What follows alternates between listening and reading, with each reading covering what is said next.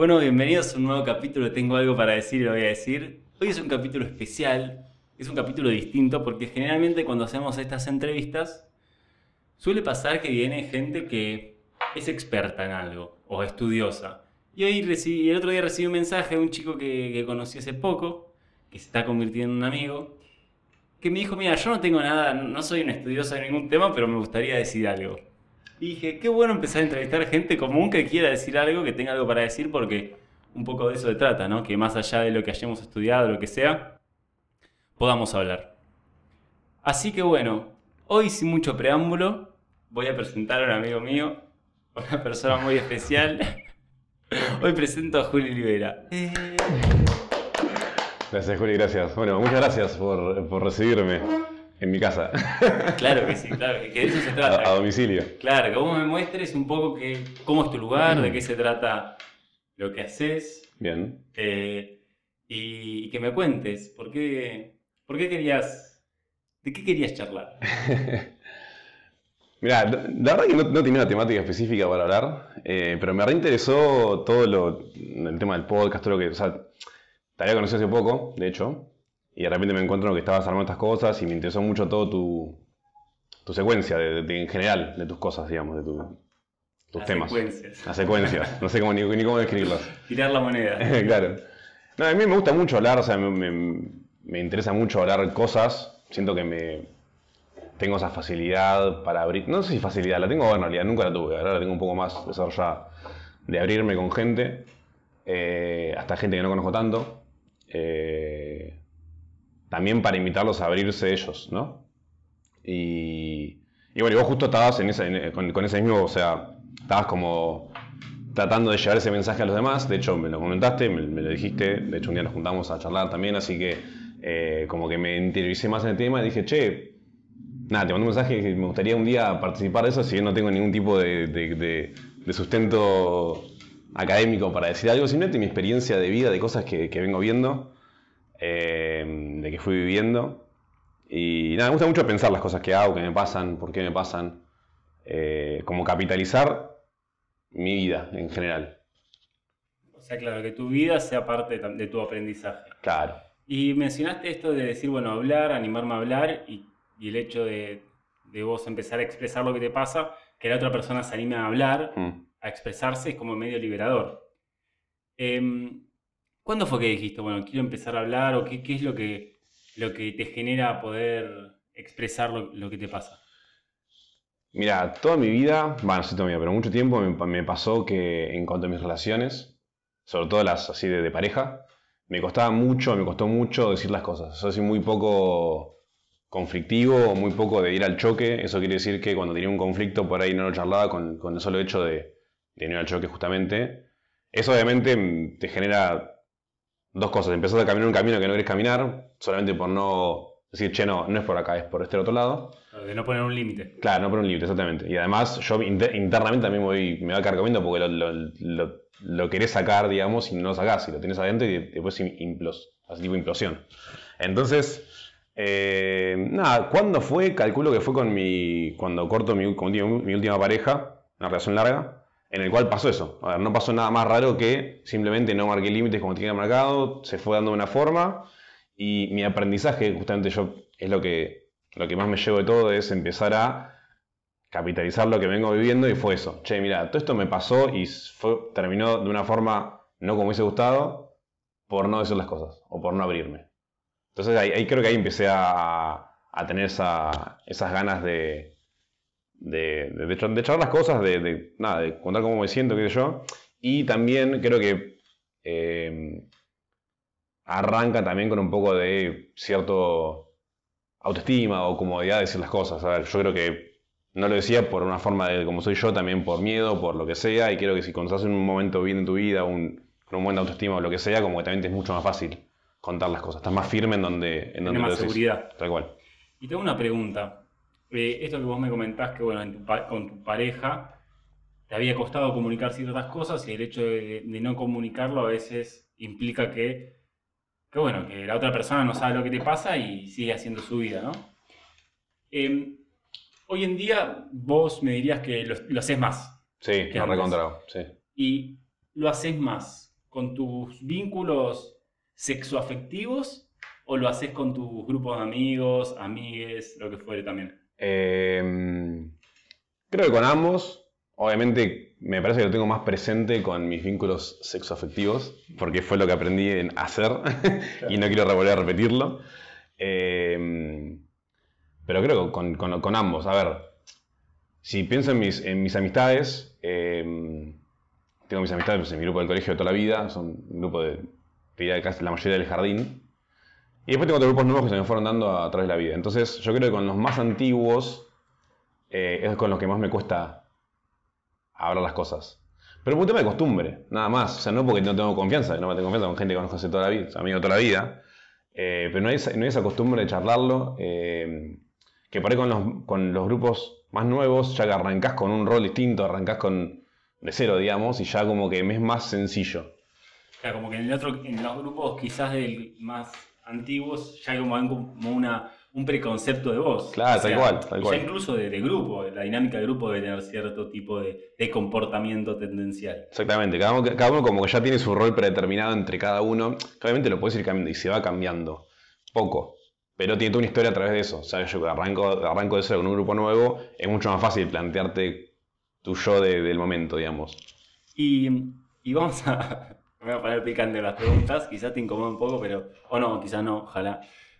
Eh, digamos, vos me, decís que dentro de tu grupo de amigos del colegio tenés cierto, cierto personaje que cumplís, cierto rol que cumplís, que es más difícil de cambiar que, por ejemplo, conmigo, que me conoces hace poco. Claro. ¿Cuál es ese rol y qué te gusta? ¿Y hay algo que te gustaría cambiar de ese rol? ¿Cuál es ese rol? Eh, ahora, como. Nunca lo había pensado, una pregunta. No, a ver, yo creo que tengo, tengo el rol, eh, o siento que tengo el rol de por ahí de. Mm, eh, no sé cómo decirlo, el que, el que suele motivar, o que suele activar, o que suele. No sé, siento que en general soy el que propone los planes, soy el que los lleva a cabo, soy el que. Insisto para que se hagan. Cualquier tipo de plan, tipo una salida, un asado, una juntada. Hay una frase que es tipo medio en el mundo más emprendedor, que es tipo el doer, el que hace. Sí, sí, puede ser, puede ser. Eh, ahora te estoy repitiendo por ahí más desde, mi, desde como yo me lo veo ahora. No quiere decir que haya sido siempre ese y que sea eh, antes, sea el mismo, digamos. Lo veo más desde ahora. Eh, como el doer, está bien, puede ser. ¿Qué me gustaría cambiar de ese rol? Sí, o sea, porque quizás, qué sé yo, a mí me pasaba, por ejemplo, cuando estaba en mi grupo de amigos de eh, de colegio que llegó un punto donde yo sentía que era, era animador. O sabes que me, me, divierte animar, pero eh, sentí que estaba en ese rol que no, no es que el otro me haya puesto. Yo solo me puse y después me hacía cargo de ese rol que quizás yo no quería cumplir, pero sentía que siempre tenía que estar animando las juntadas y cosas así. Bien. Y salir de ese rol me costó mucho. Bien. ¿Por qué? Porque hay veces que no tenía ganas de animar. Okay. Hay días que no tengo ganas y hay días que sí. Pero para vos, vos querías salir de ese rol por el hecho de, tener la opción de elegir a veces sí, a veces no, o porque ya no querías hacerlo? Porque había días que no quería hacerlo y sentía que lo tenía que hacer igual. Ok. ¿No? Como que sentía eso yo, nadie me lo decía y nadie me lo imponía, pero viste como cuando empezás a entrar en una dinámica grupal, es como que cuesta, cuesta salir, sí, sí, sí, que vos recién. Eh, y, por, eso te preguntaba, ¿en algún momento te planteaste decir, uy, no tengo ganas de organizar algo? Sí, un montón de veces. A ver, me pasó muchas veces que por ahí yo quería hacer un plan o quería hacer algo, lo organizaba, qué sé yo, y por ahí nadie me daba una mano o me cargaba todo yo, lo que sea. O por ahí, no sé, se terminaba pasando cosas, yo motivaba hasta el último momento y pasaban cosas y no se, no se concretaba. Y me iba a mi casa diciendo, ¿sabes qué? Ya está, nunca más hago nada, no tengo más ganas de hacer nada de yo. Y después por ahí, eh, o no pasaban, o sentía que si yo no lo hacía no pasaba, que solamente sí pasaba, no es que era indispensable, obviamente que no lo era. Pero sentía eso y como que a veces digo, che, me encantaría que haya otro Julián que motive eh, con el misma, no sé si intensidad es la palabra, pero las mismas ganas con las que, con las que tengo yo. Pero si me preguntás, no me gustaría salirme de ese rol ni cambiarlo. Creo que es algo que me encanta y, yo creo que en cualquier cosa que hagas vas a tener, no siempre vas a tener ganas. Entonces, creo que ponerte en un rol significa también pasar los momentos de no tener, no tener ganas. Claro, sí, lógico. Eh, y te voy a hacer una pregunta más. Eh, nosotros todos estábamos hablando ayer respecto a qué íbamos a hablar, porque esto fue, fue completamente improvisado. Y decir, bueno, vamos a dar una charla entre, entre dos amigos que, que en cierto punto están conociendo y que compartimos ciertas visiones de la vida eh, sim- Sí, similares. sí. Porque los dos queremos romper un paradigma y romper. Es lo que me dijiste ayer cuando eh, por Instagram. No hay un estereotipo de masculinidad, sino- que hoy, hoy cada uno es, es lo que es. Entonces quiero que hablemos un poco de esa, de esa masculinidad. Bien. Y, y vamos a seguir eh, por el mundo del grupo amigos, porque es algo que, de lo que raro charlar, a mí me, pasa incluso con mis amigos, pero creo que es importante. Eh, con tu grupo de amigos, eh, ¿solés tener conversaciones eh, tipo sensibles, sentimentales? Em, como te dije antes, paré con mis grupos más de antes, no tanto, con los grupos más nuevos, que también involucran gente más joven, para la gente más joven, o más joven que yo por lo menos, tiene un poco ya más eh, acostumbrado al hecho de hablar cosas, está un poco más deconstruidos, por así decirlo, si querés. Eh, pero si hablo de temas sensibles, la verdad que no tanto como quisiera, no tanto como deberíamos, es la realidad. O sea, pero vamos a tomar mi grupo de colegio, que es el de- siempre. Eh, hay muchas cosas que ya nos conocemos, pero muchas cosas que ya no se volvieron a charlar. Porque obviamente fuimos creciendo y fueron cambiando. Y sé que cuando surge la... O sea, es como que las charlas surgen por... Medio porque alguien tiró un tema y salió, o por medio espontáneo y no porque queríamos hablar de ese tema. No, o sea, nunca, nunca me junté y dije, che, ¿cómo estás? ¿Cómo te sentís? Eso no pasa. La verdad que no me pasa y no, no pasa, no me está pasando. Por ahí surge un tema porque alguien dijo algo y lo relacionó y salió el tema, pero nada más. Así que mi respuesta es poco. Y, lo mismo, eh, y tampoco nadie lleva a la mesa un tema de decir, che, loco, me estoy sintiendo mal por esto. Eh, Tipo exponerse siempre. claro, mira, por ahí me pasa, sí, pero en el uno a uno. Un amigo viene y me dice, che, la verdad que tal cosa. Y me lo cuenta a mí, por ejemplo. Dentro del grupo, o sea, a ver, no, no, no, no los somos, por ahí somos 8 o 9, no todos juntos, o cuando somos varios, 4, 5, 6, no pasa. Casi nunca pasa. Con- Eso es re loco porque Sí. a, mí, a mí también me pasa que incluso es más fácil abrirse cuando estás hablando uno a uno que cuando estás 10 personas Sí, escuchando. sí, sí, obvio. Porque hay muchas más opiniones, Sí, sí, sí. Sí, te expones contra más y también es más agobiante tener que lidiar con 10 o, no sé, 5 opiniones distintas que, de las cuales no estás de acuerdo con, con- varias, o sí o no, es como más complicado. Eh, a ver, también, obviamente, en un- grupo no siempre tienes la misma afinidad con uno que con otro. Por ahí hay cosas que son muy, muy íntimas que decís, bueno, lo puedo hablar con tal persona. O sea que tal persona tiene una forma de responderte que te va a servir para tu problema. Entonces, como que lo hablas con una persona. Que por ahí, si hay otros, hay terceros en el medio, por ahí se distorsiona el mensaje o se distorsiona lo que te crees que, que te devuelvan o lo que esperas que te devuelvan. Sí, es como que cuesta más que, te- que realmente te escuchen cuando son varios. Además, sí, ¿No? Como- porque si sos uno, están escuchando constantemente. tal cual. ¿Y vos te consideras una persona que escucha? Sí, recontra. Recontra. ¿Y cuándo fue que empezaste a escuchar? ¿Es algo que tenés eh, de por sí vos o, o siempre lo tuviste? Supongo que siempre lo tuve. A ver, tampoco soy, si no ahora por ahí hablo un poco más, no soy muy de, charlatán de hablar. Soy siempre más, fui más siempre de escuchar y tirar comentarios. Eh, por ahí ahora con toda este- esta movida mía de empezar a, a hablar más para afuera, me empecé a volver más activo en la charla. Siempre fui un poco más pasivo, como que siempre escuché y por ahí un comentario. No sé si tengo un momento en la verdad que nunca no me di cuenta si, si me puse a pensar si, si soy de escuchar o no, pero me considero que sí. Y hoy, y hoy en día, tipo, vos, eh, ¿qué considerás que estás trabajando vos mismo? Em, a ver. Considero que ya he trabajado mucho esto que digo yo de la comunicación, de, de poder abrirme, de la autoestima también, de ser uno mismo y ser como uno es, ser abierto a, a, otras formas. Pasa tampoco es que lo estoy, trabajando, soy así y lo siento que ya lo, fui trabajando y lo quiero mejorar. O sea, como quiero profundizar en ese, en ese, en ese, en ese ámbito. Y, conocer otro tipo de, de, formas de ver la, vida. Esto, por ejemplo, el hecho de, no sé, o la espiritualidad, o tener la cabeza abierta para otros pensamientos, como que quiero trabajar ese, diferentes facetas, digamos. No sé si responde a la pregunta. ¿Por qué? ¿Por qué querés? ¿Qué, qué, sentís que te pasa cuando... No, soy, muy, soy muy curioso. Soy demasiado curioso y me encanta, me encanta aprender cosas nuevas, conocer gente nueva, eh, con diferentes visiones.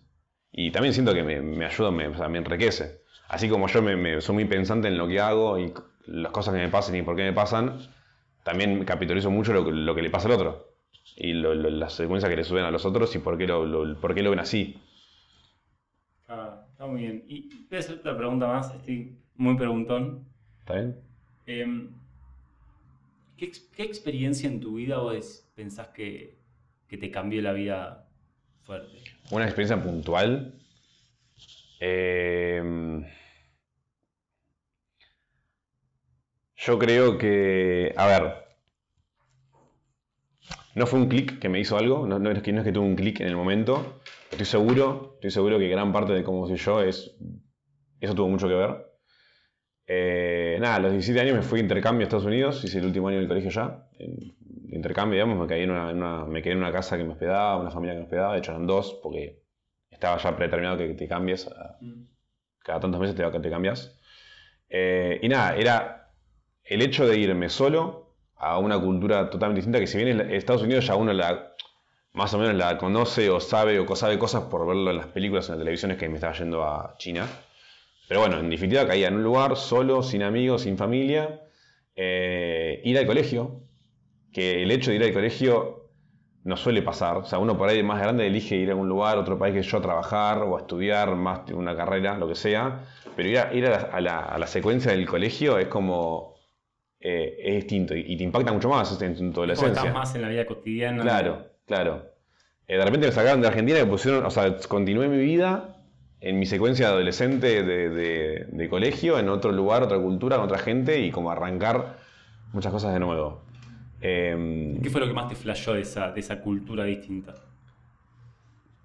eh, no, a ver, la cultura en sí, que yo, yo, a ver, un poco la, la, la apertura Yo vengo de un, o sea, de un colegio privado acá en Mar del Plata que es medio una burbujita. Entonces, ir allá y una- un colegio público, que allá los colegios públicos no son como acá, son mucho más grandes, son.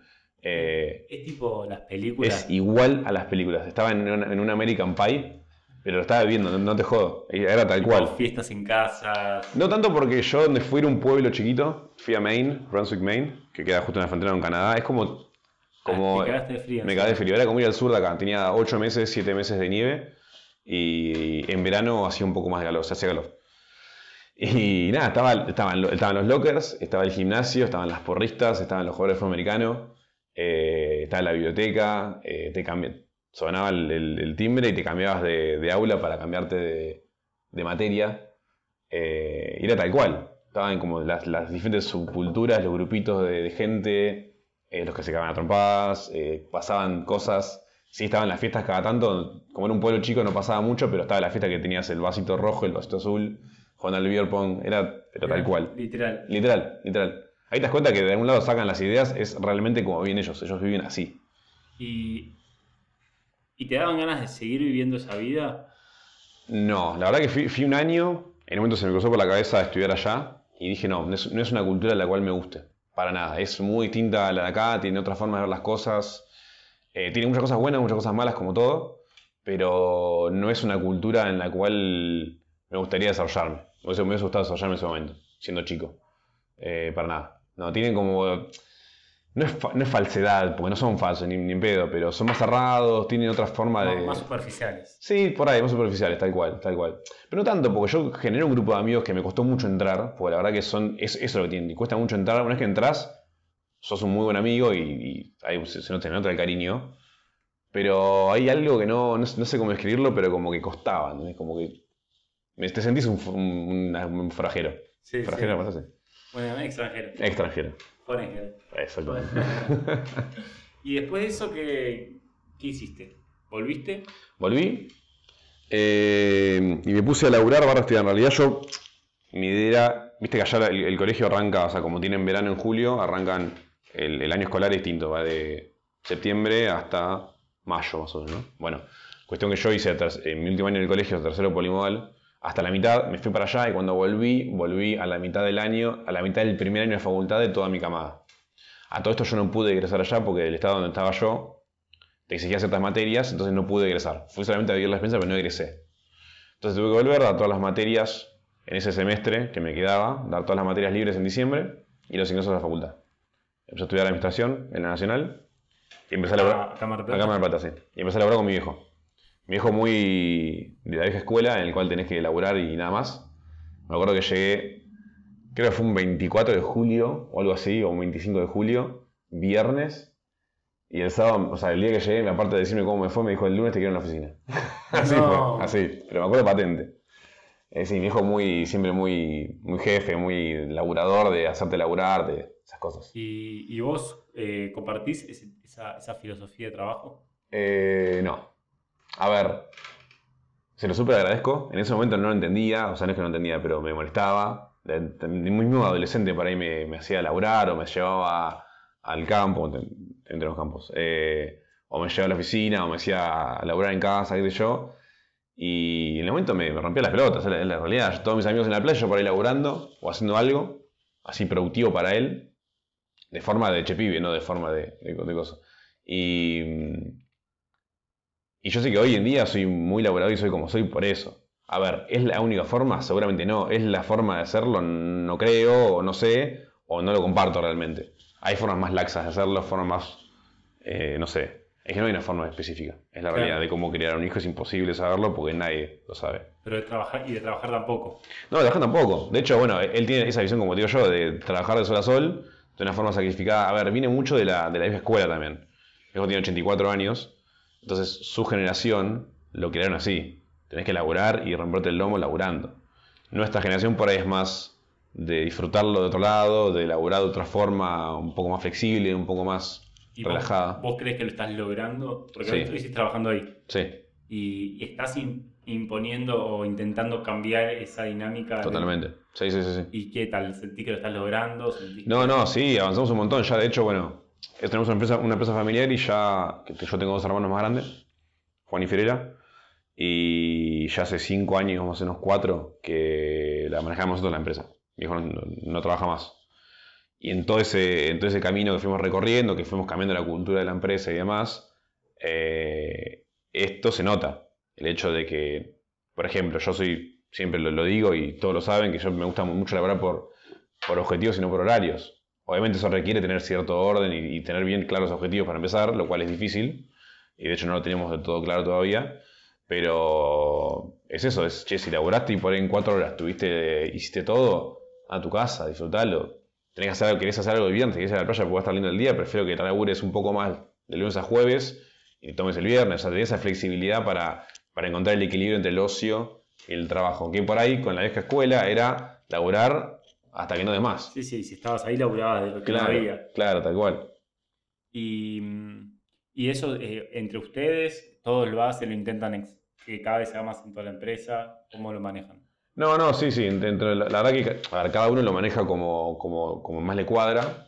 Todos estamos bastante alineados con eso. Eh, ahora tenemos edades parecidas y medio que también queremos y mamamos la misma crianza, entonces también estamos en contra de ese estilo de laburo, entonces también estamos más. Es que es un poco el laburo del futuro eso. Sí, recontra, O sea, recontra.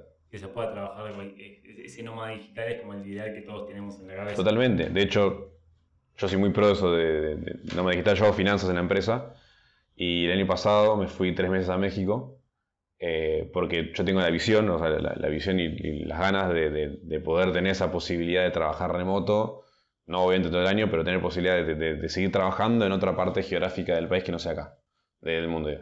Entonces me fui a hacer la experiencia a ver cómo reaccionaba yo, cómo reaccionaba la empresa estando yo afuera y demás. Eso está, está, la verdad que me parece brillante lo que hiciste. Sí, Porque es, es como el, bueno, el exper- pruebo, experimento y ya hoy empiezo a intentar dar ese estilo de vida. Totalmente, totalmente. Y, y, a ver, no fue lo que dije, che, mañana me voy a México a ver qué onda, no. Me acuerdo que me. Un poco el sueño me- se me creó cuando yo estuve en. Fui a España ver un amigo, a Barcelona, y me encantó el lugar. Ya lo conocía, pero lo conocía más de chico. Y ahora fui más de grande, 2019, y vi un poco más la calidad de vida, vi un poco más, y dije, che, yo me gustaría tener una vida acá o poder venirme cada tanto un tiempo. Y a partir de ahí fui, fui como generando todo el hecho de que la, empresa pueda, funcionar más de una forma más autónoma, o por lo menos mi área, en el medio de la pandemia, que específicamente para esto fue una prueba de piloto perfecta, porque cada uno se fue a sus casas a trabajar y nos obligó armar todos los circuitos para poder trabajar remoto, entonces en ese sentido me vino perfecto. Pasó 2020, que no podía irte a ningún lado, 2021, y dije, bueno, me quería ir a España, no pude porque no tenían las vacunas, tampoco tengo papeles. Dije, bueno, igualmente me voy a un lugar que era México que estaba abierto. Y bueno, está bueno México.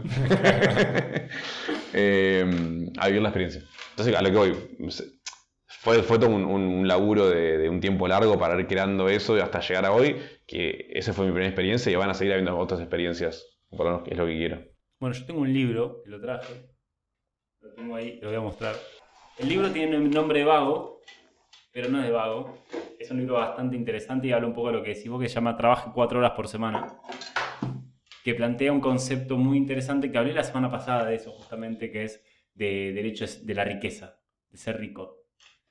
Y plantea eh, el hecho de decir, bueno, cómo hoy en día el concepto de la manera que pensamos, dejamos de buscar el hecho de generar por generar, de hacer dinero por hacer dinero y empezamos a hablar y buscar cada vez más la calidad de vida. El hecho de trabajar lo menos posible, ganar lo mayor posible y, disfrutar, porque al fin y al cabo la vida no es el trabajo.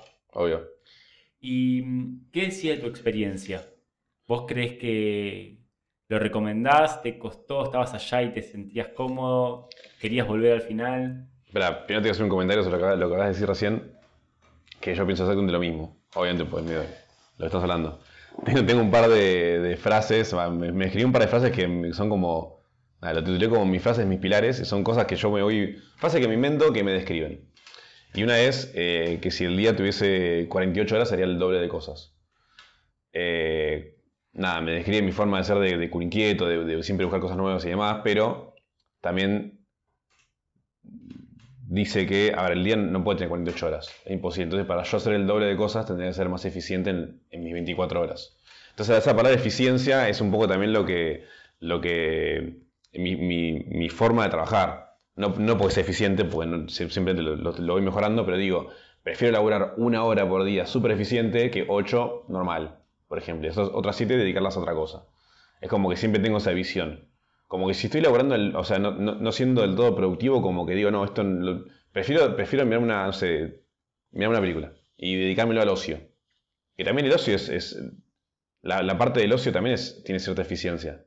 Claro, lo que te hace después recargar energía es como dormir. Por eso. O sea, no, pero sí. O sea, no, es lo mismo estar tirado en el sillón haciendo nada cinco horas que estar cinco horas haciendo un hobby, por ejemplo, que te da placer o haciendo varias cosas si bien son cinco horas que le dedicaste a no trabajar, pero en vos te, produjeron diferentes cosas. Entonces, es, importante pensar en la eficiencia de lo que no trabajas, de cuando no trabajas. Y, pregunta, eh, vos que sos una persona que, como decís, en cierto punto fuiste llevando una empresa que es familiar, vieja escuela, un poco se está transformando en este nuevo tipo de empresa que, todos buscan como ideal, o sea, una empresa como más, más flexible y demás. Y, para eso buscas tu eficiencia. Buscar la manera de, como decías vos recién, el día no puede tener 48 horas, entonces tengo que ser el doble eficiente. ¿Cómo, ¿Qué recomendaciones le darías a una persona que está escuchando esto quizás para, para que mejore su eficiencia en su trabajo? Em, primero de todo, romper con los prejuicios. El hecho de que ese prejuicio de que si no estás sentado en una oficina o estás ahí conectado, lo que sea, no estás trabajando, depende del trabajo que tengas, mentira, uno puede estar trabajando o está bañando, estás pensando en cosas. Eh, entonces, primero romper ese prejuicio, porque a mí qué me pasaba, yo sentía que por ahí, no sé, poner que ir a la oficina de 9 a 5, ir a las 3, y estaba sin ganas, mirando la pantalla, no siendo, no siendo productivo, qué sé yo, y estaba ahí y por ahí me quedaba, o sea, me daba cosa irme antes. O decía, che, espera, bueno, si, espera, si me voy por ahí van a pensar que estoy, no sé, estoy trabajando, y yo, y digo, espera, y si me quedo, estoy dos horas del pedo. No tiene sentido. Entonces. Eso es absurdo. Es absurdo. Entonces, animarse a decir, che, no estoy haciendo nada, me voy. O sea, lo dedico a otro tiempo para ir recargar energías para mañana ser mejor. O sea, un poco perder ese miedo. Obviamente, es depende en tu trabajo si lo puedes hacer o no. Lógico. Si trabajas para uno, para ti es oficial, tiene un jefe arriba que está mirando y no le gusta que hagas eso, por ahí no vas a poder hacerlo. O te va a costar hacérselo entender, o. ¿Entendés? Sí, sí, sí, sí. Pero mismo perder ese miedo de decir, che, no estoy haciendo nada, listo, me, me dedico a otra cosa, no tengo que cumplir un horario ni estar acá. Bueno, ¿y cómo se asocia eso con lo que hablabas hoy de hablar y de decir lo que uno quiere? Eh, bueno, que hoy lo hablamos de las relaciones y de los amigos, pero a su vez en la relación laboral también es importante hablar. Y de hecho, por lo menos de comunicárselo a tu jefe. ¿Seguro? Porque yo lo que veo mucho y que me ha pasado a mí, el hecho de, bueno, yo siempre, traba- la mayoría de mi vida, trabajé en relación de dependencia. Y eso a mí me llevaba a que esta sensación que vos planteás, en mi anterior trabajo me pasaba que yo tenía la mañana y en 4, 3, 4 horas hacía todo lo que tenía que hacer en el día. Y me tenía que quedar 4 horas sentado en la oficina, encima yo laburaba en el basural, ¿viste? un embole, o sea, un lugar donde no quería estar, me tenía que quedar ahí 4 horas esperando a que pase el tiempo hablando con gente que no tenía ganas de hablar, mientras que me gustaría estar en mi casa escribiendo, siendo productivo para algo que a mí me guste. Si total mi laburo lo hago igual. Eh, me y lo que me empecé a dar cuenta fue que a medida que pasa también las relaciones, el hecho de cuando vos empezás a trabajar en un lugar, el hecho de querer venderte y querer mostrar que podés, que soy suficiente, que soy capaz, entonces cumplo con los estereotipos. Claro. ¿Qué pasa en el trabajo? Soy un buen empleado, laburo full 8 horas, o pasa en una relación, soy el, el más atento del mundo. Tal cual. Tal cual. Cuando en realidad quizás no soy más atento del mundo, ni laburo bien 8 horas, yo laburo bien 4 y laburo a la mañana y a la tarde no me gusta laburar. Obvio. Entonces, el hecho de empezar a hablar al principio y, empe- y- y hablarlo y comunicarlo, como lo hiciste vos con tu familia, con tus hermanos, poder transmitir lo que a uno le pasa, es lo que te empieza a abrir las puertas para que sea posible o, no. Totalmente, totalmente. Está muy bueno cómo lo relacionaste con el resto de tu vida, no solamente con el trabajo. Eh, y el hecho de, de- de- de marcar tu camino. O sea, el- ese es, uno cuando camina, camina su camino está cómodo. Cuando te vas de tu camino, porque te, porque te, te obligan o, o- o te- la, la situación te lleva, pero no te gusta, es súper incómodo y no, te- y no te sirve para nada. Bueno, eh, un poco, justamente esta semana estuve pensando mucho en esto. Qué lindo para dónde está derivando la charla. Me gusta. Eh, pero a mí me pasa mucho que, como que por una parte soy muy cabeza dura, pero estoy negado a trabajar de algo que no me, no me sirva eh, y que no me guste. Es como que por lo menos me tiene que generar un, un poco de, de- de placer hacer lo que hago y sentir que, que vale la pena. O sea, que, que puedo ser lo suficientemente eficiente en el tiempo que trabajo. Qué sé yo, si trabajo cuatro horas, buenísimo. Es como que no el laburo desproporcionado, que es lo que mencionabas hoy. Y un poco estoy en esa búsqueda y nunca, nunca eh, supe cómo, cómo materializar ese tipo de trabajo. Y un poco, según lo que contás, vos lo estás haciendo en tu, en tu vida. Yo creo que surge por la, por la motivación que, que tiene uno con lo que hace. O sea, por ahí encontrás algo que te gusta un montón y que encima te permite poder dedicarte de eso. O por ahí en un momento decís, bueno, yo si empiezo a caminar este camino, por ahí en un momento me voy a poder dedicar a esto. Eh, y por ahí tu motivación en ese sentido va a ser, "Che, esto me encanta, le, le metes 10 horas por día tal vez. Cuando estás haciendo algo que para ahí no te, no te motiva tanto, es un, es un rato y nada más. Eh, yo creo que es importante reconocer eso que te, que te motiva y que decís, che, esto tengo ganas de, de dedicarle más tiempo o menos tiempo y, ser sincero con, vos mismo. De, ¿por qué estoy a, full con esto cuando ya llega un punto en el cual no me gusta? Claro, sí, sí, total. Y, y vos, quiero, quiero volver al ejemplo que estabas hablando vos de, de, de vos empezar a plantearlo en tu familia, con tus hermanos. Vos sos el más chico. Soy más chico. Eh, y asumo que siendo el más chico sos el, el que más se, se planta. O, eh, o con el que más disrup, quiere disruptir. Sí, eso sí. ¿No? El- el, sí. el más disruptor, se dice. El más informal me han dicho Sí. también. Eh, ¿Te costó hacerte entender en ese sentido? No, estoy, sí, sí, sí. De, hecho, o sea, está buena la pregunta porque está pasando en este momento. Esto es un tema. Este es mi, mi, idea de trabajar remoto de afuera o mi idea de tener una vida, no sé, por ejemplo, en Barcelona y qué yo. De hecho, cuando, cuando volví de México nos juntamos a charlar con mis hermanos. No tenemos una, una consultora, son psicólogos laborales que nos, nos fueron guiando en todo el tema de, la transición generacional y seguimos todavía trabajando en muchas cosas. Entonces abrimos un espacio en el cual era para charlar entre nosotros cosas y la temática central, que fue justo cuando yo volví, era cómo se sintieron todos con Julián yéndose a otro país a trabajar remoto. A otro país que no es casualidad que haya sido México, que estaba en la playa, que yo, bla, bla. Bueno, y la sensación de Juan, que es hermano más grande, eh, fue que me, me, fui la empresa a, a, boludear afuera y lo dejé a ellos atajando penales y los quilombos en la empresa. O sea, una sensación de, hecho, te fuiste a la mierda y me dejaste acá en banda. Eh, que yo cuando, me, voy, me voy para afuera no era mi intención tener esas, eh, generar esa sensación. Era medio demostrar que lo se puede hacer desde afuera. Eh, eso fue el año pasado. Este año estoy con planes de irme a España, unos tres meses. Entonces estamos en la misma secuencia. Che, ¿vas a hacer lo mismo? pues la sensación sigue estando. De che, te, te vas y me vas a dejar acá en banda. Entonces como que estoy remando para poder no sé demostrar, porque es que tengo que demostrarlo, pero para, para poder eh, conectar en el sentido de que yo quiero hacer esto, es una elección de vida que me voy para afuera, eh, por ahí bueno, no la compartís, vos y mis hermanos no la comparten del todo, pero se puede y va a llegar un trabajo. De parte de todos. De parte de todos, obvio. ¿Y qué fue lo que, lo que falló o, hubo? Vos me decís que, ellos quedaron acá atajando penales cuando te fuiste. ¿No? Eh, ¿qué, fue, ¿Qué eran esos penales? ¿Vos pensás había cosas que no te decían, que se podrían haber resuelto, o era más la interpretación de ellos de que vos estabas lejos? No, no, a ver, hay, hay un poco de interpretación, esa sensación de, me está tomando de boludo, yo acá estoy laburando mucho y el otro en la playa, y, el fruto del trabajo va para los dos por igual, por así decirlo.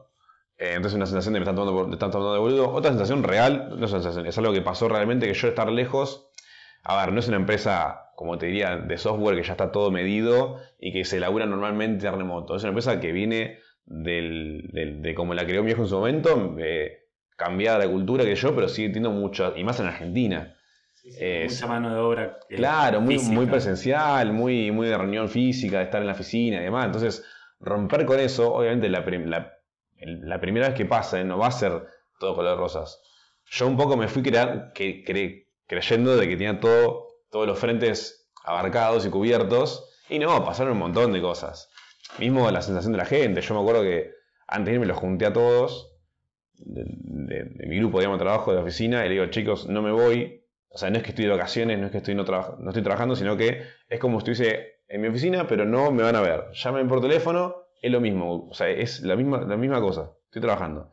Y cuando volví, un par, uno o dos me dijeron, che, ¿cómo estuvieron las vacaciones? Esa fue la primera pregunta que me, ¿entendés? Como que es, difícil todavía romper, con, romper con eso. Entonces yo creo que me confío en ciertas cosas que no pasaron.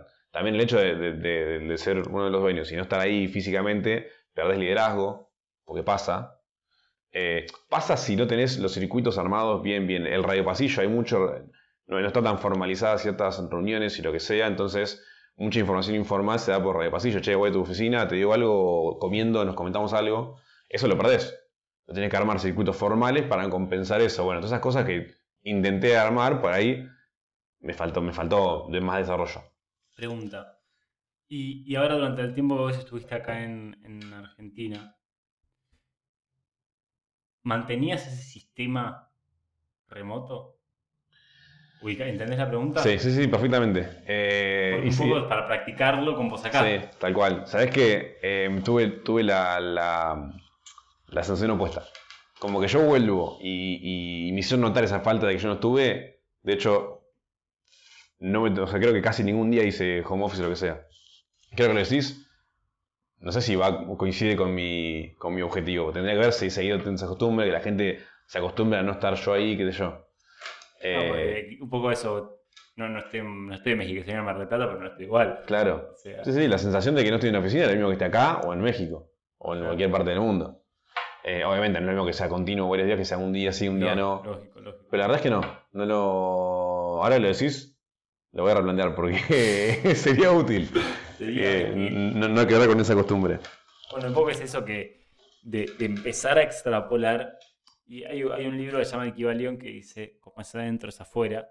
Pero lo que quiere decir es que vos, de cualquier experiencia que, que veas, cualquier reflexión que tengas respecto a lo que sea, se puede extrapolar a cualquier, eh, a cualquier situación de vida.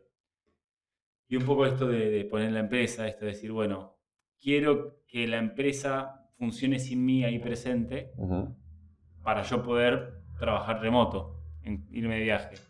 Pero pasa, y pasa también en las relaciones, que uno quiere plantear cosas nuevas como una idea de la futuro, eh, en todo sentido, ¿no? Que siempre buscas una idea de la futuro, pero en vez de empezar a vivirlo hoy, desde tu presente, esperás a que pase eso, ese acontecimiento y termina siendo una bola de nieve que quizá no puedes Sí, agarrar imposible. porque no la puedes preparar. Em, entonces, bueno, eso es interesante para, para, para pensar y plantear. Obvio, obvio. Llega toda una construcción. Es como si vos, o sea, si esperás el momento para decir, listo, ok, eh, chicos, yo me voy, pero sigo laburando y fue, es muy, o sea, casi imposible que salga bien o que, salga, o que, no, que no haga demasiado ruido o que no te genere quilombos. Eh, y yo también sabía que es un camino que empiezo a caminar, que este año es en México y tuvo ciertas cosas, este año voy a ir a España y seguramente pasen otras cosas. Y así para dentro de 10 años miro para atrás y digo, che, mira, hoy estoy, no sé, en Kamchatka y no pasa nada Claro. es un poco lo que apunto. Eh, pero es una transición, como todo en la vida. A ver, no, nada es mágico y nada pasa de repente. Es, es ir llevándolo, es tener paciencia también y saber que es un camino que tiene que caminarlo. Ganar experiencia, ir como ajustando, puliendo cosas. ¿Y cuál, cuál es, ponele, cuál es tu objetivo? ¿Tenés algún objetivo de vida, ponele? Eh, objetivo no. A ver, te puede decir ser feliz, pero sería una- bastante trillada la, la cosa. Sí, sí. pero mm, eh, yo creo que te, llegar a ese, ese equilibrio en, en- en todos mis ámbitos de la vida: laboral, de ocio, de relaciones. eh, y una cosa que me dijiste vos es vivir en coherencia. Creo que ese es mi objetivo: vivir constantemente en coherencia ¿Coherencia con qué? conmigo mismo, o sea, con, mi- con lo que yo quiero y con lo que hago. Eh, esto, por ejemplo, yo sentí, cuando fui a, ver a mi amigo, yo sentí que, que quería estar allá, en España. Bueno, empecé a caminar este camino que siento que coincide con lo que yo quiero y lo que sentí en ese momento. Siento que, que estoy caminando el camino que quiero caminar. ¿Y no dudas en el camino? No, no, no dudo de- del objetivo, para nada. Sí dudo en el camino, en, en las mini decisiones que voy tomando. No es duda, es más cagazo. Es, che, estaré, est- estaré por este camino yendo. O sea, este camino me lleva donde yo quiero ir. ¿Y de qué te agarras cuando estás con esas dudas? Eh, de que pienso que es normal, pienso que es así. O sea, es, es como funciona. No, no puedo estar siempre eh, con certeza de todo y estar tan cómodo. O sea, siempre la incomodidad va a estar. Entonces, es- creo que es normal. Hasta te puedo decir que puede ser una motivación sobrepasar esa incomodidad o esa incertidumbre. Claro, la duda, querer, querer saber qué va a pasar. Claro, claro. Está muy bien, está muy bueno, muy bueno lo que planteas. Y te voy a hacer una pregunta, una pregunta más, que tiene que ver con el hecho de decir, bueno, vos me decís que querés estar en equilibrio, ¿no? Eh, y un poco asumo que, que compartirás conmigo eh, el concepto de que, bueno, que nosotros somos mucho más que, que, que, bueno, que nuestra mente, que nuestro pensamiento, o Mm. tenemos una parte física. Es un concepto que, me- que a mí me gusta mucho, es pensar en el cuerpo físico, en el cuerpo mental, en el cuerpo emocional, en el cuerpo espiritual y obviamente en la parte económica, que es una de las Ok. cosas más que, como todos los parámetros que hay que tener en cuenta hoy para poder vivir en cierto equilibrio. Bien. Eh, ¿Cuál de esos cinco cuerpos que mencioné recién te gustaría desarrollar? ¿O sentís que tenés más desequilibrado? O sea, lo económico, emocional, espiritual, Mental mental. y físico. Eh... Mira, no, estaría muy. O sea, no sé si no sé cuál es cuál sería la diferencia entre el mental y el espiritual. Bueno, en la mente vendría a ser como... El espíritu es lo que tiene un propósito de vida. Trasciende a la mente. Trasciende a, nuestra... Va más allá de, de- de- de Julián. ¿Sabes? Está como más profundo. Es lo que tiene un propósito de vida que entiende un poquito más. La mente es algo más...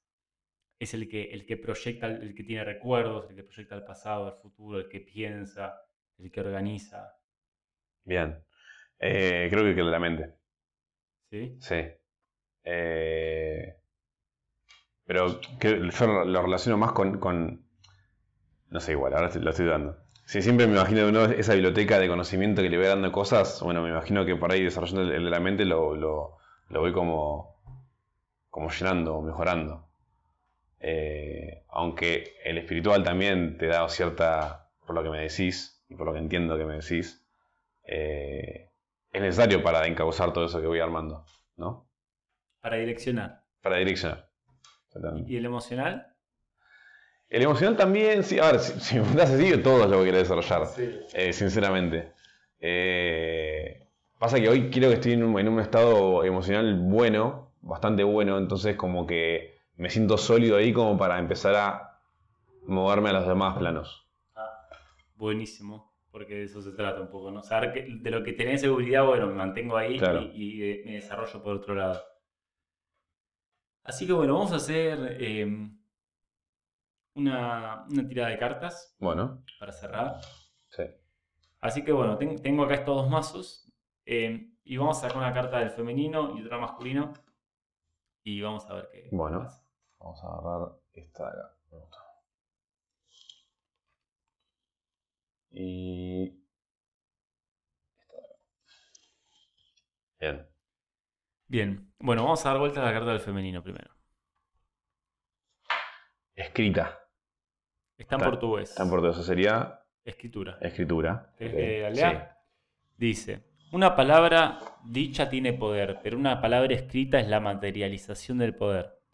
Es la manera de dejar un legado y de dejarlo para, para siempre. Escribir también es hablar, y no siempre conseguimos o podemos hablar. Años de opresión, décadas de silencio en nuestras expresiones. Pero siempre que una persona escribió lo que sentía, otra fue tocada y pasó para la próxima, que recibió esa inspiración. Las personas crecen leyendo, absorbiendo y transformando.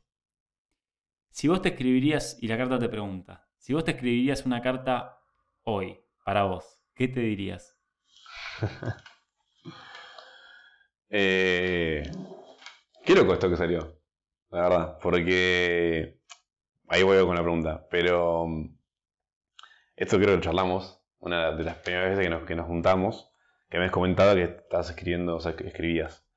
Y, me acuerdo que yo siempre como que... Mm, eh, tengo muchas ideas en la cabeza y muchas, como digo, pienso muchas cosas eh, de diferentes ámbitos, secuencias, las pienso, las pienso y, las reflexiono. Y me pasa muchas veces que por ahí me desordeno o, la, o me olvido de cosas después. Y, y me había sugerido empezar a escribirlas. Eh, que de hecho hace poco empecé a escribir, empecé a escribirlas. Empecé a escribir en general, o sea, cosas de, desde cómo me siento un día hasta eh, títulos y empiezo a, desarrollar el título que escribí. Eh, y es súper reciente, diría hace una semana o menos, o, más o menos semana. y me reenganché, la verdad que por ahí yo lo, pensaba como algo difícil.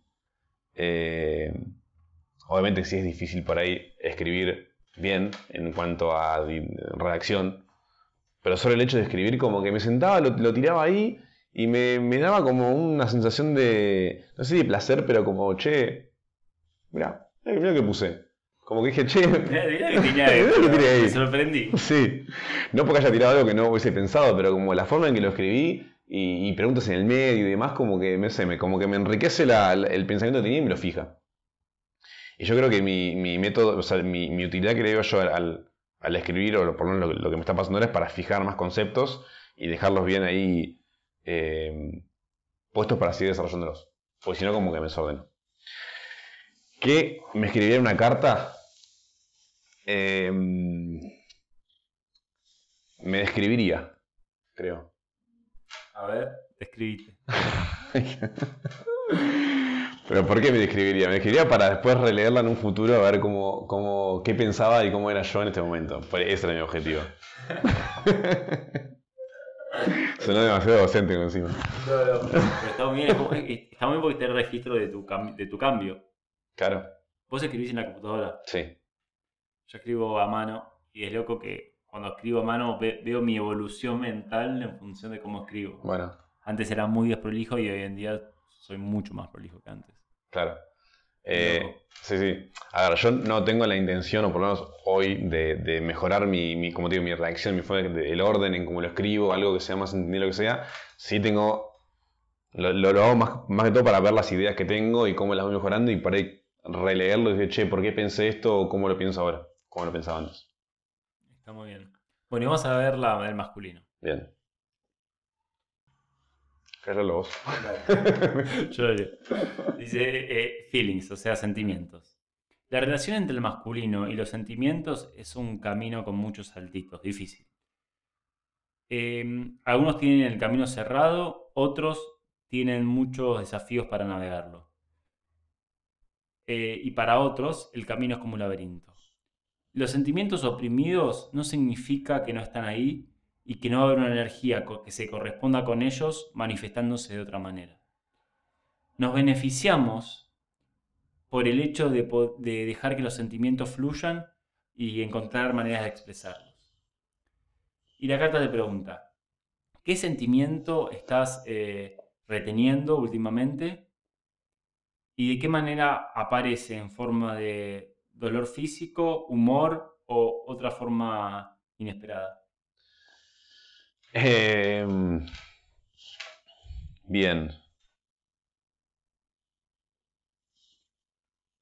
A ver, realmente, o sea, tenga sentimientos que estoy eh, oprimiendo. A ver, una cosa que me pasa a mí es que no tengo, no soy, no, tengo sentimientos muy eh, extremos, para decirlo, fuertes. O no me, no me nacen en esa, esa... Tenés una mente racional muy, muy fuerte. Puede ser, puede ser. Puede ser, sí, debe ser eso. Eh, lo cual, sí identifico los, los, los, los sentimientos, los recontra identifico, pero a veces al no llevarlos a un extremo u otro, como que tampoco siento que me afecten tanto, o me, lleven, o me, cambien tanto el, ánimo, o me cambian, me, me, hagan actuar de una forma u otra. Eh, de hecho, siento que primero pienso y después, eh, lo, siento, lo pienso y después puedo resultar en hacer algo. no soy nada impulsivo, por decirlo en ese claro. sentido. Te cuesta dejarte atravesar por esa emoción. Tal cual, tal cual. A ver, no siempre, claramente. a veces que me pasan. Eh, si me preguntás qué sentimiento tengo hoy que, que puede estar, se me puede estar manifestando en, algún tipo así físico o de, o de en el cuerpo o lo que sea, la verdad que, insisto, como que siento que estoy transitando un muy buen momento mío emocionalmente, no te puedo decir nada malo, puede ser algo bueno, me siento con energía, eh, eh, con ganas, motivado lo siento también reflejado en la gente. Cuando interactúo, cuando hablo, como que siento que lo sienten. Esa energía positiva mía que, va y que vuelve. Eh, así que creo que es más positivo que, negativo lo que, lo que estoy sintiendo en este momento. No sé si escribir un, un sentimiento específico, pues la verdad que no te lo puedo decir, pero en general creo que es algo positivo. Está muy bien. Bueno, te invito a que a que sientas tu cuerpo. No ahora. Ahora. Me voy a relajarme. Bueno, dale, vamos, lo, no, lo hacemos ahora. No, pero a que en tu día a día, en tu cotidiano, de hecho te, iba a decir, algún día podemos hacer una pequeña sesión de hipnosis si querés. Recontra, re. Eh, no sé ni qué es, pero...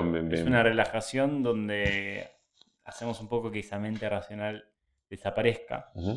Cosa de vos poder eh, permitir atravesar por el sentimiento. Es como que la parte lógica de nuestra cabeza, que es lo que representa el masculino, es lo que a nosotros nos, nos, eh, nos, hace de filtro. Ubicás la gente que dice que está frontalizada, como que tiene la parte como más, no tiene, no tiene filtro de, lo que dice. Esa es la parte lógica, la, que, te, la que te pone en una cajita. Em, y cuanto más, y eso está muy asociado al masculino porque es lo que siempre nos dijeron, esa estructura en la que tenemos que vivir, que no se puede llorar, que no se puede sentir, que ser sensible está entre comillas mal, eh, por, por, el hecho de ser hombre incluso, eh, que es hasta muy importante como, como masculino empezar a, trabajar sobre eso. Porque a veces nos reprimimos el hecho de permitirnos sentir emociones, que pueden ser emociones positivas eh, como negativas, pero terminamos en cierto punto racionalizando lo que sentimos en vez de permitirnos eh, sentir. Sentir y dejar que el sentimiento sea un sentimiento de amor y bueno, es amor. Pero ya en el momento en el que sentimos un momento de amor, buscamos por qué lo estamos sintiendo. Entonces la mente racional se apodera de eso y después quiere repetir el mismo patrón de por qué se sintió así. Y quizás busca lo mismo de otra manera, pero no sucede. ¿Por qué? Porque hay una parte que era el sentir que la mente racional no entiende. ¿Me, me seguís? Perfecto, perfecto. Entonces, el hecho de, de- de- de estar presente, el hecho de, y volviendo al tema que hablamos al principio, de replantear la masculinidad, de, empezar a vernos como más un todo, es permitirnos sentir sin racionalizar. Bien. Así que más que sentir en el cuerpo, te invito a que cuando la próxima vez que estés muy contento, no pienses por qué. Ok, ok. Me cuesta mucho. Va. Te va, va a costar, pero te invito a que, a que lo disfrutes, Bien. A que estés, estés presente en ese momento. Y. ¿Por qué? O sea, ¿cuál es el. el, o sea, que. Los chats los, lo estoy racionalizando, de hecho. Pero. ¿Con qué sentido? ¿O qué? A ver. Te pregunto porque yo estoy como muy. eh, conforme con esa racionalización que tengo en cuanto a los sentimientos. Conforme en el sentido que lo veo como algo para mí positivo y me gusta, y me gusta, me gusta ser así en ese sentido. Entonces, irme para el otro, para el otro lado eh, me genera, o sea, no, no, no dudas para nada, me genera como intriga a ver, bueno, pero ¿con qué sentido? ¿O por qué? Bueno, vos hoy no me dijiste que a veces hacías cosas por el hecho de decir, de experimentarlas. Por el hecho de hacer algo distinto a lo que siempre hiciste, ¿Está bien? Sí, obvio. ¿no? No Sí, sé, sí. igual, a ver, si esto, si yo tirando... No, no, no digo no hacerlo, lo contrario, me encantaría. Digo, simplemente estoy eh, Intentando pen- entender por qué. pensando en qué busco, qué buscaría, si, si voy para ese lado. Y es, no sé, nada, ¿Está bien? una, una experiencia distinta. Perfecto. Bueno, muy bien, ahora sí estamos por cerrar. Estamos por, por terminar esta charla que fue por muchos lugares. Demasiado, bueno. Un montón. Después de escuchar esto, la verdad que se trata porque va a ser un delirio. No sé cómo, cómo voy a No llamar. sé este cómo llegamos a no, lugar. No, pero te invito a que a que digas si tenés que decir algo, tenés ganas de decir algo antes de terminar, eh, que lo digas. Ok, perfecto. Eh, no, ayer escuchando tu, tu podcast de, de la masculinidad, me quedó grabada una cosa que es eh, si tienes eh, amigas mujeres. O, en un momento se hace una pregunta como, che, ¿qué, ¿tiene amigas mujeres o no? ¿O no? ¿O cuántas tienen? Y se me vino automáticamente eh, a la cabeza una secuencia que me pasó hace un tiempo en el cual... em, ah, yo sí tengo amigas mujeres, muy buenas amigas. Más recientes que- que antes. De hecho, mi grupo de amigos del colegio son todos hombres. Entonces, mi- mi- mi- mis mujeres amigas son más nuevas. Bueno, cuestión que. eh, quiero contar cómo pasó esa secuencia a que llegué a ser mi amigo. En el cual, eh, nada, juntamos los dos grupos que no me acuerdo quién conocía a quién. Se junta mi grupo de amigos con el grupo de ellas. Eran todas mujeres con todos hombres. Nada, y, y lo que me pasa, lo que me, todavía me pasa, de hecho, no es, que, no es que no me pasa más, pero antes me pasaba, era, era como lo que tenía que pasar, era, eh, bueno, arranque ese juego de medio como de seducción, de ver quién, quién está con quién, o quién le gustás, o quién te gusta, o quién te miró, qué sé yo. Eh, y nada, pasa un encuentro, pasa otro encuentro, ya se van dando cosas, qué sé yo, esto y el otro. Eh, conmigo no pasaba nada, pero como que estaba todo el tiempo pensando en eso. Uh, a ver quién me levanto, o a ver, a, ver eh, a quién engancho. Y, como que estaba en esa, en esa secuencia siempre, y en un momento, ya ha pasado varios encuentros, porque ahora nos íbamos porque, porque nos llevamos súper bien, un día agarro y digo, che, ¿por qué estoy buscando esto? No, no es por ahí, o no, no siento que, esté- que, que quiera buscar eso, no sé por qué. Y como que me lo saqué de la cabeza totalmente y sentí como una relajación, un peso, me saqué un peso encima, porque en ese momento era un peso. Me había llegado al punto en el cual era un peso. Eh, y me- se vino a, a la cabeza esa secuencia y digo, qué, qué loco que, que- que automáticamente pensemos así. Es una, es una guachada. Es una bochada. A mí me pasó lo mismo. Eh, o sea, de, de- de- bueno, en el podcast un poco lo digo, decir que todo grupo de, de- de chicas con las que me juntaba antes, eh, siempre estaba como esa, ese chip de decir, bueno, ¿con quién puedo machar? Claro, tal cual. Que es absurdo porque te de conocer a la gente. tipo, Totalmente, totalmente. Yo, aparte, la forma en cual ya te relacionás o, lo, o mirás o charlas sin ese chip o con ese chip es totalmente distinta. totalmente. Es mucho más relajado. O sea, yo me lo saqué de encima y era mucho más relajado y mucho más para, eh, para todos lados. Era mucho más linda la relación. De hecho, bueno, justamente me volví muy buenos amigos de, de ellas, de, de varias, eh, justamente por eso, porque me saqué eso de la cabeza. Sí, y después te permite que si llega a pasar algo con alguna de, de- de ellas, termina siendo hasta más natural. Totalmente. pasa a ser más una amiga Sí, que, sí. que simplemente es intención, es como que desaparece esa, ese- esa parte medio histérica. Tal cual, tal cual. Es un garrón. Es un garrón y ta- y también es- te perjudica, porque en ese teriqueo, eh, por ahí podés ge- generar como rechazos o defensas. Y no porque simplemente no macheaste, sino porque estabas buscando algo que el otro no, o al revés también, y se genera un cortocircuito que para ella te condiciona para después. Olvídate.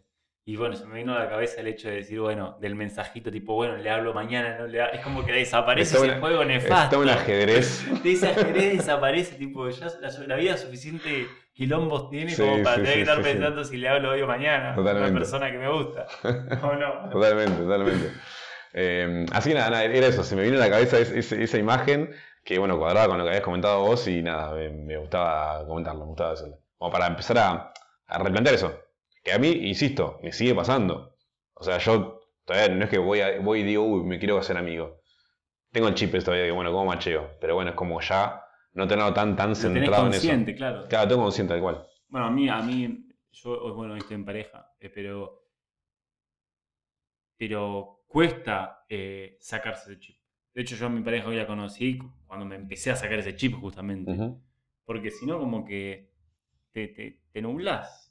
No, no ves realmente lo que está del otro No, lado. tal cual. Estás pensando en eso y nada más. Estás pensando en eso y nada Sí. más. eh, no ves la persona que está del otro lado, que le pasan cosas, que puedes aprender, que quizás te tira un comentario que, te cambie la vida. Sí, sí, sí. O, o no- como que te- no te interesa conocerla, simplemente te interesa saber lo suficiente para, para, para encarar ahí. Claro. Nada más. Sí, sí. Pero bueno, se, ab- se abre un, un mundo de oportunidades muy distinto y mucho más pleno. Pero, pero es eso, es como... eh, y, volviendo a la pregunta que me hiciste antes, ¿por qué replantearse, poner esto de, de las emociones? Porque a veces cuando... Hasta que uno no hace algo, eh, igual obviamente que cuando uno lo hace de manera natural es mejor, pero hasta que uno no, no, no juega por primera vez esa, esa, esa pieza de manera distinta, como el hecho de decir, no voy no, voy a empezar a verlo de otra manera, no te das cuenta de todo lo que estabas perdiendo. No, para nada. Eh, y a veces, como, como hay ciertas cosas en las que estamos tan cómodos hoy en día que, nos olvidamos de que a veces cambiar un- una pequeña decisión, como puede ser ver una persona que tiene del otro lado de otra manera, que puede ser hasta, volviendo a los temas que hablamos hoy, de un grupo de amigos, el hecho de decir una, agarrar a tres y, y conversar un tema más profundo, cómo, cómo te puede abrir las puertas a conocer a las personas que tenés del otro lado de otro lugar. Totalmente, totalmente. Eh, mismo el, el- el- feedback que te puede dar, o mismo sacar un tema, eh, o romperse una, romper una barrera. Yo tengo, por ejemplo, no sé, tenés, como, como hablamos al principio, ya un, amigo tuyo con un rol, con un, con un encuadre está establecido, que lo tuviste de siempre, por decirlo así, lo conociste, y, por un instante romper con eso y decir, bueno, te vuelvo a conocer. Por ejemplo, ha- hagamos de cuenta que no nos conocemos, te vuelvo a conocer.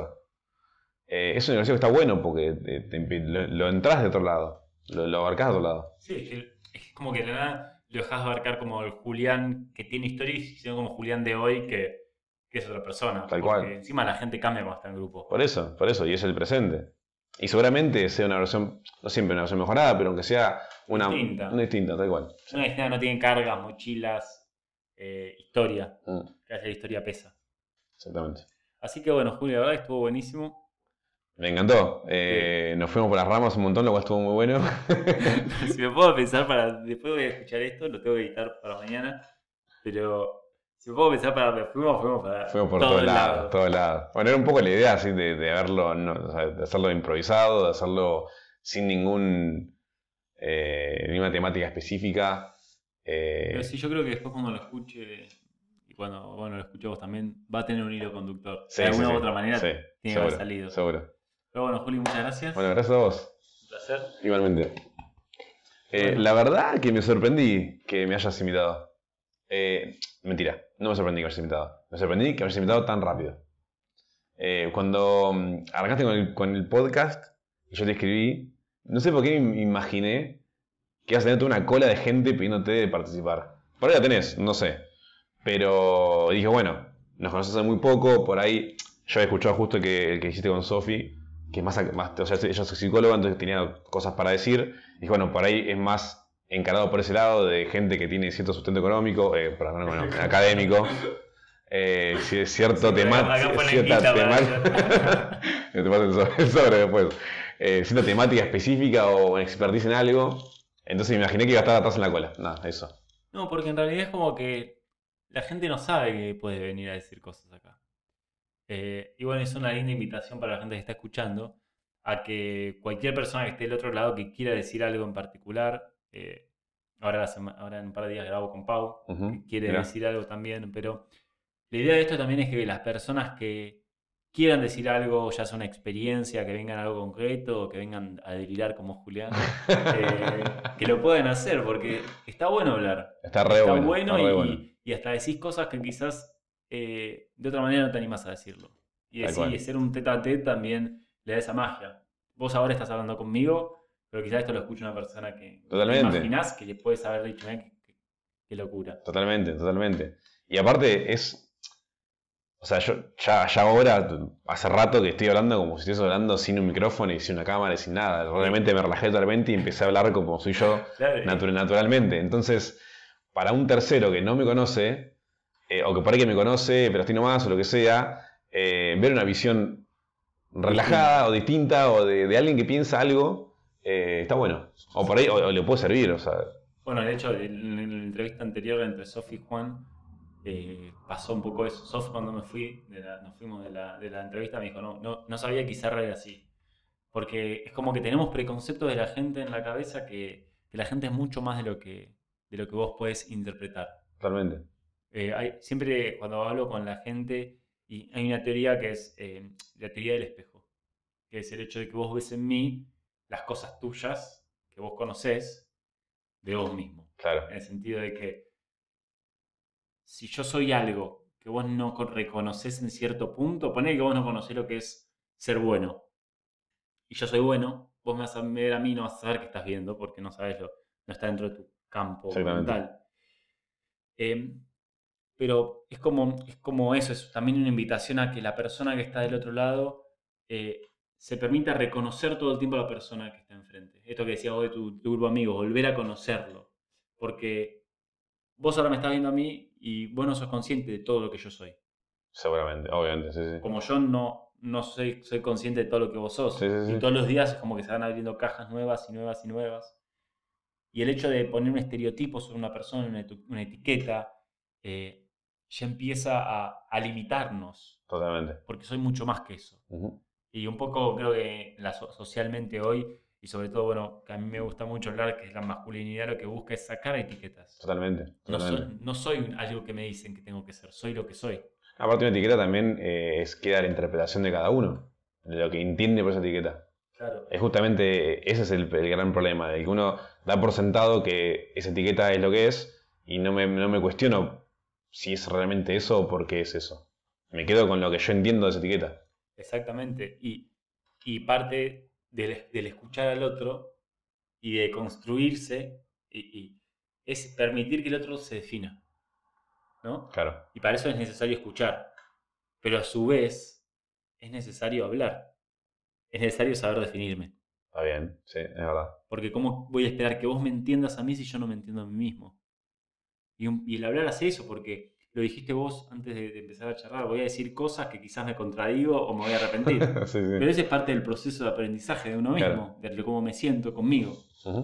¿no? Así que esto es un proceso y bueno, invitamos a la gente que esté del otro lado que me pase el sobrecito. Se supone que es más caro. Cuanto más que te puedas. Así que bueno, bueno, nada. Eh, pero sí, la gente que quiera decir algo y tenga algo para decir, por favor que me escriba lo que sea, eh, este es un canal que es para, para que la gente se libere un poco. Así que bueno, nada, Juli, gracias una vez más. Bueno, gracias a vos. Muy bueno y me divertí mucho. La verdad que sí. Estuvo interesante. Mejor de lo que, mejor de lo que imaginaba, sinceramente. Es loco. Bueno, voy a cortar esto porque si no vamos a Sí, sí, nos quedamos Gracias, eh, nos vemos y nos vemos en el próximo capítulo de Tengo algo para decir. ¿Teníamos algo para decir? Y dijimos varias cosas. No, no es. No, no es así. Teníamos algo para decir y lo dijimos. Ok, perfecto. Teníamos algo para decir, Y lo dijimos. Muy bien, muchas gracias, nos vemos.